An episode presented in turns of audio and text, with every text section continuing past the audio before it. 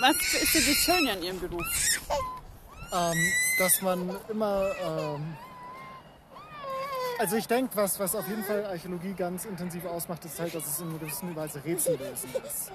Und ähm, dass, dass äh, man immer mit Fragen konfrontiert wird, wenn man eine Ausgrabung anfängt, von denen man erstmal gar nicht ausgeht, dass sie aufkommen. Und dass es dann im Prinzip der Trick ist und auch das weitere Vorgehen immer dadurch bestimmt ist, dass, ähm, dass man versteht, was passiert ist in der Vergangenheit. Und dass das im Prinzip einem selber einen Schlüssel dazu gibt, ähm, Menschen zu verstehen, die vor tausenden Jahren gelebt haben. Und was die bewegt hat und was sie ausgemacht hat. Hier in Kempten haben Sie ja jetzt ähm, Mauern, aber noch zwischen den Mauern noch relativ viel Platz und Raum, um was auszugraben. Oder habe ich es richtig gesehen?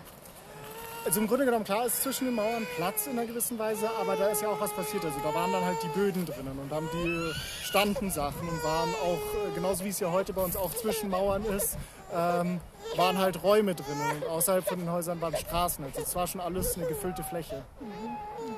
Und hier bei der Grabung, da gibt es noch richtig was zu entdecken oder sind das jetzt hier schon Feinheiten und Details, die Sie ausgraben? Ähm, es gibt auf jeden Fall noch jede Menge zu entdecken, denn äh, auch wenn die Fläche durch die alten, älteren Grabungen bekannt ist, ähm, wurden damals einfach, waren Techniken noch gar nicht so bekannt, wie wir sie heute haben.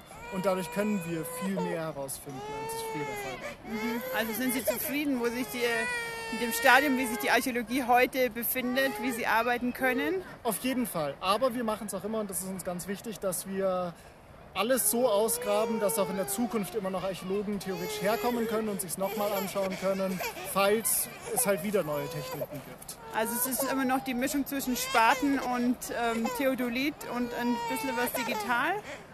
Ähm, auf jeden Fall. Aber der Spaten wird niemals ganz wegfallen, weil irgendwie muss man es ausgraben. Okay, und in welcher Zeit sind wir gerade bei der Grabung, wo Sie heute dran sind? Genau, also da befinden wir uns im römischen Kempten äh, und zwar ungefähr im 2. Jahrhundert nach Christus.